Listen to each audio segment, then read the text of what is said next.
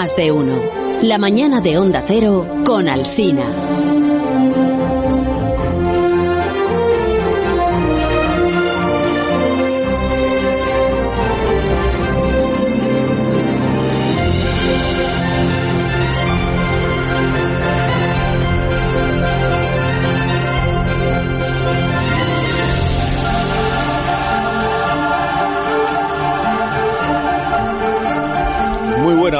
De un jueves por las mañanas de la radio, aquí en Onda Cero. Es muy buena hora para saludar al famoso divulgador científico Alberto Aparici, también conocido como Aparici te lo dice. Buenos días, Alberto. Hola Carlos, ¿qué tal? No, no sabía que tenía ese, ese epíteto épico. Sí, sí, sí. Sí, tienes de todo en este programa, de todo. todo bueno, ¿eh? la gente va por las calles llamándome te lo dice. Sí, sí. Te lo dice. Bueno, ¿cómo estás? Bien, ¿estás bien? Me alegro muchísimo. Sí, sí, sí, estupendamente. Aquí hoy me he quedado en Valencia. Estás en la emisora nuestra de Onda Cero en Valencia. Efectivamente. Es que es que en Madrid hace mucho frío, Carlos, y aquí pues tenemos mejor clima. No te lo voy a negar. no, es verdad. Hombre, hay sitios peores, por ejemplo, Zaragoza. Bueno, Siberia. pero por el frío dices, ¿no? Sí, el frío, el frío, el frío, pero lo saben allí como por ejemplo, vete a Huesca a primera hora de la mañana de un día de febrero, pues y luego me lo cuenta. De hecho, iba yo ayer con guantes y tengo un amigo de Zaragoza que me decía, en mi ciudad te quería ver yo. Claro. Porque opinaba que llevar guantes en Valencia, incluso en invierno, pues es, de innecesario. Claro, de blandos. Y con razón. De, exageraditos. Mm. exageraditos. Bueno, vamos al asunto de esta mañana. Vamos, A, vamos a, poner en, en, situación a la audiencia de este programa. Vámonos al verano de 1963 him as he was rushed from his Cape Cod birthplace to the Boston Children's Hospital. The newborn son of President and Mrs. Kennedy is dead. Mm, the victim of a lung ailment que difundió la Associated Press, como acaban de escuchar los oyentes y aquellos que entiendan el inglés lo habrán eh, comprendido. El, la noticia era que el, el hijo eh, recién nacido del matrimonio de Jackie y de JFK, o sea, de, del presidente Kennedy y de su esposa había eh, muerto después de un parto muy complicado. 48 horas después, el niño, que era un niño muy prematuro, había nacido un mes y medio antes de lo esperado, pues había fallecido. Se, se llamaba Patrick, se lo llevó una insuficiencia respiratoria a la que hoy en realidad se sobreponen hoy eh, más del 95% de los niños que la padecen, pero en aquellos tiempos, en los años 60, pues todavía no estaba tan desarrollada como ahora la medicina de prematuros y de neonatos. Bueno, este fallecimiento del que era el tercer hijo del presidente Kennedy, y impulsó la investigación, impulsó el conocimiento, la medicina para prematuros. Aquel, aquel acontecimiento, escribe Susan Donaldson en la ABC News, hizo tanto por la supervivencia de los prematuros como el Sputnik por la carrera espacial. Gracias a eso se desarrolló mucho esta esta investigación y la pediatría en sí misma en las siguientes décadas, pero siguió habiendo un ángulo ciego muy importante en el tratamiento de los bebés muy, muy pequeños. Uno que descubrió el pediatra indio Sunyanand que es profesor de la Escuela de Medicina de Stanford. Él lo que hizo fue medir algunas variables de estos niños cuando eran intervenidos quirúrgicamente o simplemente cuando se les extraía sangre, por ejemplo. Y descubrió que en este tipo de situaciones se disparaban las pulsaciones de los corazones de estos niños y las hormonas relacionadas con el estrés. Y así es como este médico empezó a refutar lo que hasta entonces era una idea muy extendida que decía que los prematuros y los neonatos en realidad no sentían dolor, que no podían sentir dolor porque su cerebro todavía no se había desarrollado lo suficiente como para sentirlo, que sus nervios, todavía inmaduros, transmitían peor la información. O sea que se, venía a pensar que, que los recién nacidos eran poco menos que insensibles al dolor. Sí, señor. Si un niño de entonces necesitaba que se le practicara una operación, se hacía sin anestesia. Es así.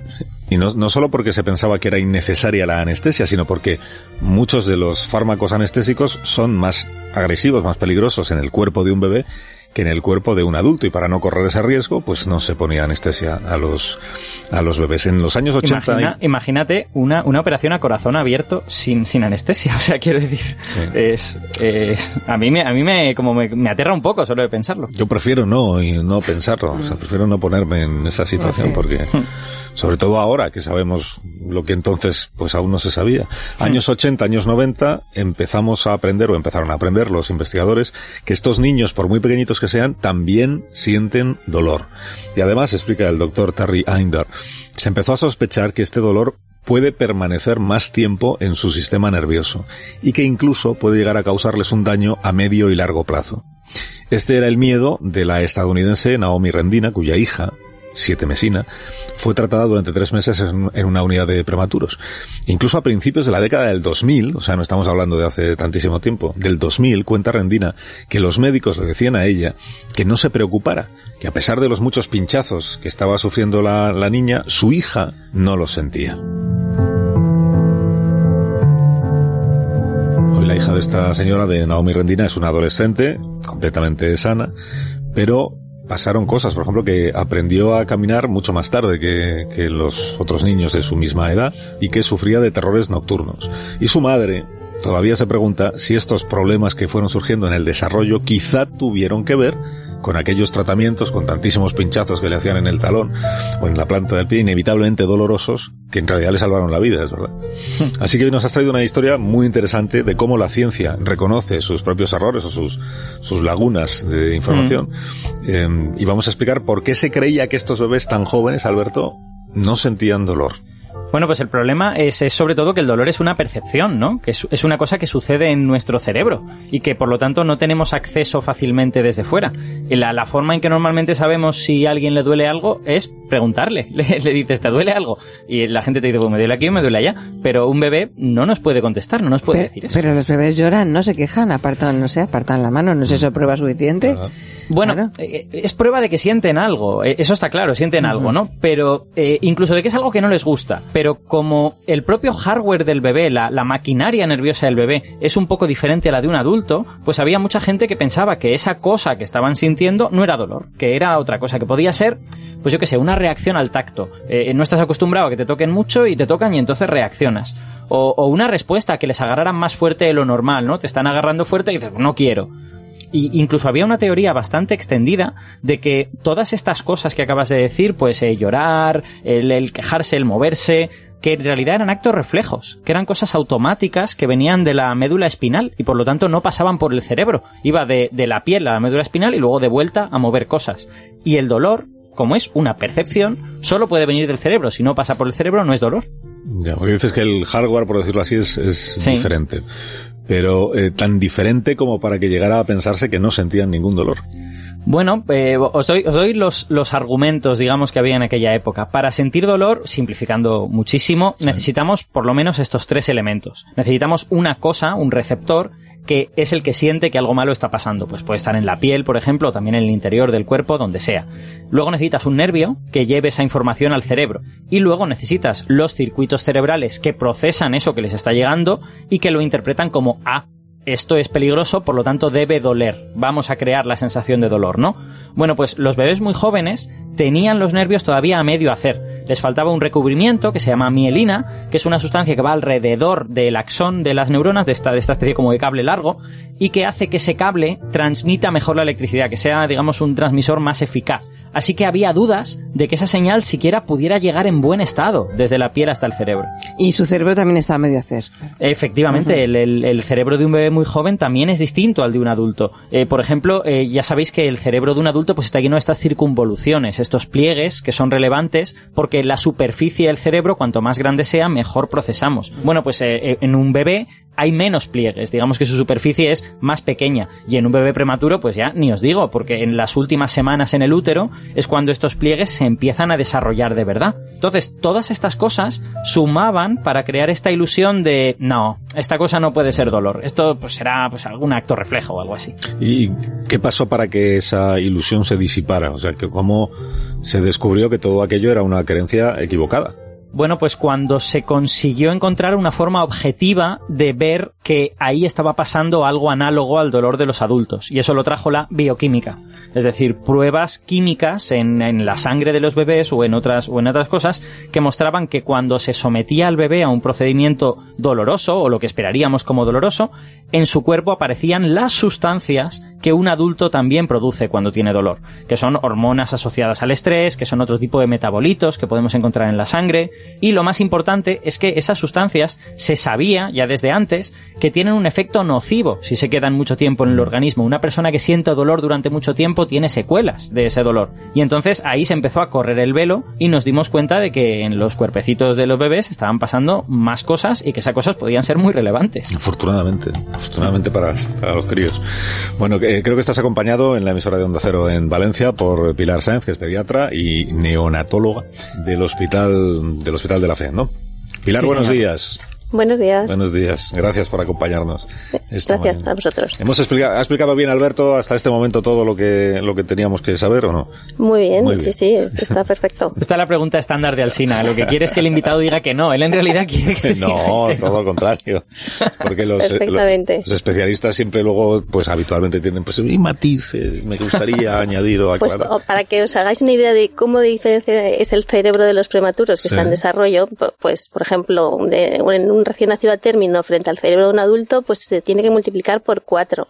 Y, oh. y la superficie se tiene que multiplicar, esos pliegues que estaba hablando Alberto, se tienen que multiplicar por 30. Ostras. O sea que realmente es tan diferente que podía caber la el pensamiento ese que tenían de, bueno, pues es que, a lo mejor si no son conscientes como nosotros, a lo mejor si no se acuerdan, pues algo de dolor a lo mejor tienen, pero mm, se quería pensar que, que no era así. Y otra de las cosas que, que era porque la reacción de los bebés a, a, estímulos no dolorosos es muy similar a la de los dolorosos. Y decían, si cuando les cambiamos un pañal hacen lo mismo que cuando les pinchamos, ah. a lo mejor es que no les duele, porque el pañal porque les va a doler. Oh, ostras, eso, claro, claro, es que es el problema de no poder hablar con alguien, ¿no? Que no, que no pueda verbalizar, racionalizar lo que le está ocurriendo. El lenguaje de los bebés prematuros es que es diferente, hay que estar mirándolos mucho y mirar mucho sus constantes, mirar sus cambios de fisiológicos y de color y de, para, muy atentos para que, eh, entender lo que nos quieren decir. Claro, porque, el, por ejemplo, un, un niño que llora porque tiene hambre, llora igual que si le ha pasado algo que le produce un dolor. igual, igual. Igual. Esta es la dificultad para interpretar qué, qué es lo que realmente le está molestando. Es le está diferente entre estrés y dolor. Pero es, es, difícil. Realmente el hambre es un dolor. Pues sí, en el estómago a veces. Claro, por eso. Claro, pero ahora no, yo, yo he leído en algún sitio que hay gente que eh, ha conseguido, yo no estoy muy seguro si esto es pues algo que algo que la gente cuenta y que no es formal, que ha conseguido desarrollar como una especie de diccionario en el que ve algunas diferencias cuando el niño está llorando por hambre y cuando está llorando por otro tipo de cosas. Efectivamente, pero es complicado y entonces eh, lo que hay que tener es eh, tenemos diferentes, por ejemplo, pues escalas en las que te, te dicen, pero tienes que tener en cuenta muchas cosas y también se están intentando desarrollar monitores que lo que hacen es intentar ver pues con la variabilidad de la frecuencia cardíaca o con la conductancia, que es una la sudoración en la piel, lo que hacen es ver para ver si tenemos algún monitor que sea más objetivo a la hora de determinar ese, ese dolor. ¿Y, hay algo que calme la, la angustia, el estrés de un bebé? Por ejemplo, un bebé al que se le pincha, como contábamos el caso de la, de la hija de esta doctora, al que se le pincha en el, en el talón para introducirle un fármaco, si el bebé está solo tumbadito ahí en, en la camilla, ¿se siente peor que si está en brazos de su madre cuando se le hace lo mucho mismo. Peor. Sí, sí, sí, es mucho peor. O sea, y eso se utiliza también en, niños más mayores. O sea, si tú consigues por medios no farmacológicos, porque los fármacos tienen también sus consecuencias, si consigues tenerlo lo más confortable posible, el, el estímulo doloroso va a ser el mismo, porque el pinchazo va a estar igual. Pero la capacidad de adaptación después de ese estímulo doloroso va a ser mucho mayor si tú lo el niño está en vaso de sus madres, si lo tienes al pecho, si está bien recogido, si está, no está solo, el estímulo doloroso está solo en el talón o en donde le están pinchando y no sobre la cara del niño.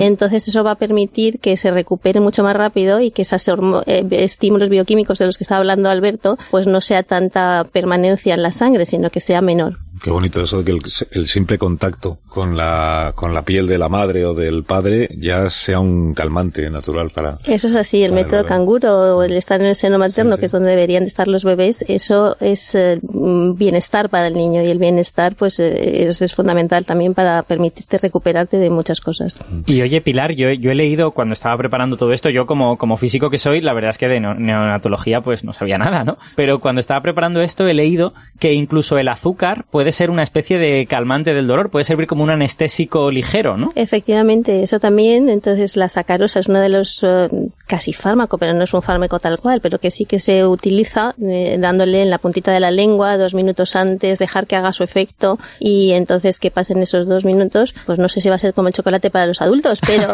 eh, funciona y se, y se ve que con esos, eh, tanto con las pruebas, eh, por ejemplo, con el cortisol del que hablaba también Alberto, de, la, de las hormonas en sangre, disminuyen si se administra esa sacarosa previa al procedimiento doloroso. Y eso está estandarizado en las unidades neonatales hoy en día. ¿Y la técnica de los padres canguros se está llevando a cabo ahora para hacer qué tipo de intervenciones en los hospitales? Todas. Todas. Todas las posibles, todas las ah, más posibles. Claro, incluso una operación sería factible, no, no, pero por ejemplo, pues se llega a, pues a transportar a los niños más prematuros desde que nacen con sus mamás o eh, hay unidad, hay unidades no tan, o sea, donde no tienen tantas incubadoras como tenemos en los países occidentales, donde buena parte de los niños viven encima de sus madres y se ha demostrado que van adelante mejor y más rápido. Entonces, eh, sí. Mejor y más rápido que en la incubadora o mejor y más rápido que... Mm, disminuye la mortalidad. o sea que sí, mejor y más rápido. Más que la incubadora. Yo, te quería preguntar, ahora que has dicho lo de la, ah, lo de la incubadora. Eh, ¿Una incubadora para qué sirve exactamente? Porque quiero decir, yo creo que todos hemos visto una incubadora, sabemos que es como una especie de vitrina y el niño está dentro y todos entendemos pues que bueno, habrá una atmósfera no es una vitrina, porque la vitrina sería para verlos y en realidad está para protegerlos, o sea que no, no. La, incubadora está para que eh, mantenerles eh, el calor y la temperatura y para que, eh, como consumen mucha energía en crecer, el periodo de crecimiento es increíble, entonces les tenemos que alimentar para que crezcan tanto como si estuvieran dentro de la tripa de sus papás, de sus mamás. Ah. Y entonces ese gasto energético es muy importante para ellos y si el gasto energético que todos tenemos para mantener nuestra temperatura corporal estable es muy alto. Y entonces eh, así el estar dentro de la incubadora pues les permite que ese gasto sea mucho menor. Entonces les mantiene la humedad, que tampoco tienen la piel tan, eh, también hay que protegerse por la humedad y la temperatura la mantienen constante. se, trata de que mm, se parezca lo más posible a si no se hubiera producido un parto prematuro. O sea, si, así siguieran dentro de la madre. Se trata de intentarlo, sí. Sí, de intentarlo, claro. intentarlo, sí. Y antes ha dicho Alberto, eh, imaginaos una operación a corazón abierto de un bebé eh, con, en la que no se le puede anestesiar por el riesgo que tiene. Eh, ¿Cómo se hacen las operaciones a, a, bebés recién nacidos? ¿No se pues utiliza anestesia o sí? Sí, sí, sí, sí, Hoy en día sí, gracias a Dios. Ah, Menos mal. Sí, hoy en día ya sí, claro que se utiliza anestesia, pero realmente los anestésicos también son peligrosos efectivamente para ese cerebro que está en desarrollo y entonces se hacen las operaciones que son necesarias. Si hay alguna operación que se pueda retrasar y para que ese cerebro esté mejor desarrollado cuando va a recibir esos anestésicos, se, retrasa. Pero hay muchas otras que se tienen que hacer en el momento que se tienen que hacer y se hacen. ¿Tú has vivido el antes y el después? El cuando se pensaba que no sufrían y cuando ahora sí se sabe que sufren. Digamos que, que he vivido el que cuando cada vez sí se sabía que tenían dolor, pero se ha mejorado muchísimo eh, la percepción, la prevención y el tratamiento del dolor en las unidades neonatales. He vivido pues cuando, bueno, pues esto es el precio que tienen que pagar por sobrevivir y, efectivamente los mm. efectos secundarios de los fármacos en estos niños pues son importantes también, de los fármacos analgésicos. Y bueno, pues no se utilizaban tanto como se utilizan ahora. Y los, y los efectos psicológicos, los secundarios de los fármacos son los efectos físicos. Pero luego, esto que contábamos también en este otro ejemplo de una niña que, se le ha estado, que, ha sufrido el dolor de los pinchazos constantemente, ¿eso le, le deja un recuerdo o una, o una secuela? Sí, tienen memoria. Sí, tienen memoria porque en realidad esos estímulos repetidos dolorosos lo que está cambiando es la estructura de ese cerebro. Ese cerebro que si está sometido a muchos procedimientos dolorosos, pues la estructura y la funcionalidad no va a ser la misma puede cambiar tanto el cerebro como incluso el sistema nervioso periférico, esos nervios que decía Parisi. Ese talón que ha estado a estímulos repetidos, esa inervación de ese talón no va a ser la misma y a lo mejor ese andar después pues puede retrasarse por ese estímulo doloroso. O la percepción puede estar incluso o exagerada, una respuesta exagerada a un estímulo doloroso o al contrario, que no le duela cuando le debería de doler en, un futuro. Tal vez el cuerpo como intentando adaptarse a ah, eso, ¿no? Se adapta, Siempre nos adaptamos. El cerebro dice, yo estoy viviendo rodeado de dolor, por lo tanto tengo pues que hacer algo. Tiene que hacer algo y entonces puede ser que haga porque no responda. Puede, ser que no responda o que... haya aprendido a responder demasiado y que con un estímulo no tan doloroso eh, la respuesta sea exagerada eh, en un futuro. Y, es, entonces podría, la madre decía los terrores nocturnos, pues puede ser que los hubiera tenido también o no. Pero sí que se ha visto que las resonancias funcionales de los niños prematuros sometidos a muchos procedimientos invasivos pues no son iguales que las de sus congéneres que no pasaron por esas UCIs y entonces pues ahí la funcionalidad de esos cerebros o determinadas áreas cerebrales pues no están igual desarrolladas. Qué, interesante todo. Y es que escuchándote estoy pensando cuántas cosas todavía no sabremos sobre los bebés, igual que hace 30 años o 40 años se pensaba que no sentían dolor y ahora se sabe que sí, cuántas cosas eh, quedarán todavía por, por descubrir. Un montón, sí, sí, por un montón de, cosas por descubrir, somos mucho más conscientes, pero por ejemplo una de las cosas que nos falta mucho por descubrir y que quisiéramos desarrollar mucho más es qué fármacos son los que realmente podemos utilizar, cuánto, porque los bebés no son adultos pequeños y la farmacopea, o sea, todos los fármacos que utilizamos son pocos niños y eh, los estudios son complicados, que los pagan los laboratorios, pues no es tan fácil llevar a cabo estudios clínicos con estos niños tan pequeños. Hmm. Entonces, pues eh, todo eso está por desarrollar, fármacos para ellos, monitores para ellos. Pero hay, digamos, interés, ¿no? Por Muchísimo, parte de... sí. Por los clínicos muchos y la industria, pues estamos en ello, hay que convencerla. Ya. O sea, que los forceps les hacen pupa, ¿o no?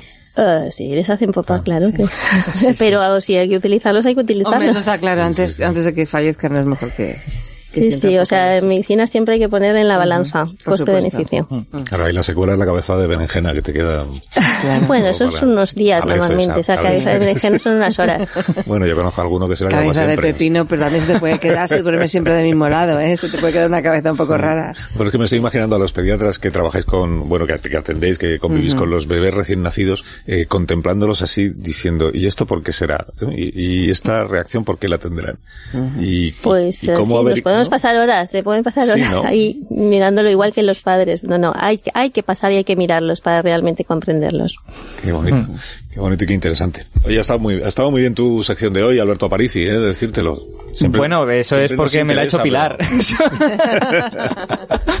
gracias, gracias, Alberto. Qué interesante. Lo que sabemos, lo que vamos sabiendo y lo que todavía no sabemos sobre, sobre los bebés. Además, nos queda tanto para aprender del cerebro de los adultos, pues tú fíjate del cerebro de los recién nacidos, que tiene que multiplicarse por cuatro, nos ha contado Pilar, ¿no? Por cuatro. El tamaño por cuatro. El tamaño por cuatro y la superficie por treinta. Hmm. Eh, Pilar, muchas gracias por habernos acompañado esta mañana. Gracias a vosotros. Pilar Sáenz, que es pediatra en el Hospital La Fe de Valencia. Hago una, una pausa muy cortita. No te vayas, Alberto, que enseguida te despido. Vale. Sí, sí, ahora vuelvo. Más de uno en Onda Cero.